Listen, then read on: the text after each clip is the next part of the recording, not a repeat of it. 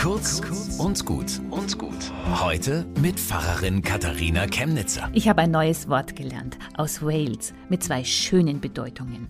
Erstmal Kämmerlein und dann Umarmung.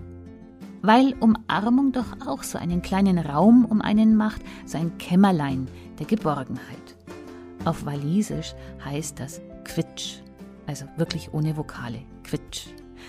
Das passt zu heute, zum Jogginghosentag, die man ja gemütlich im Kämmerlein tragen kann und zum heutigen Weltknuddeltag passt es erst recht.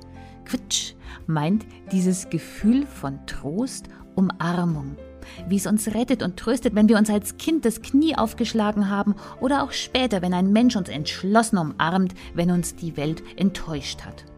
Jesus sagt einmal, wenn du betest, dann geh in dein Kämmerlein und erzähl, was dir auf dem Herzen liegt. Dein Vater im Himmel hört dir zu und wenn's nur seufzt, ist das auch okay. Ein Gebet ist wie sich umarmen lassen. Quitsch. Bis zum nächsten Mal.